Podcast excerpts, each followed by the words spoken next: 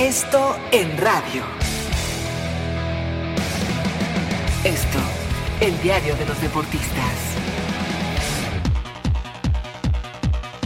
Amigos de ABC Radio, los saluda Salvador Aguilera, director del periódico Esto. Ana Gabriela Guevara, directora general de la Comisión Nacional de Cultura Física y Deporte, asegura que la transformación en el deporte mexicano seguirá a pesar de las incomodidades que pueda generar y lo único que están haciendo, según ella, es meter orden.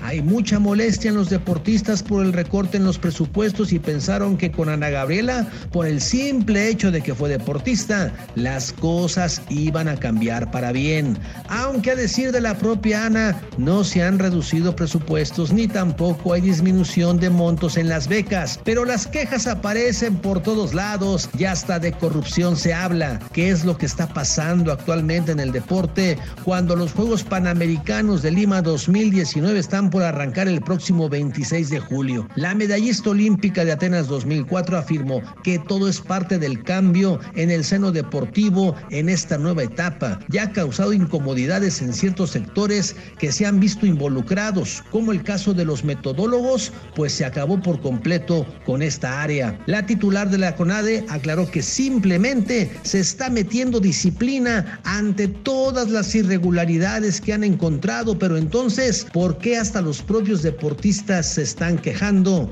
Yana Gabriela los está decepcionando. Síganme en Twitter como Aguilera Esto. Hasta la próxima.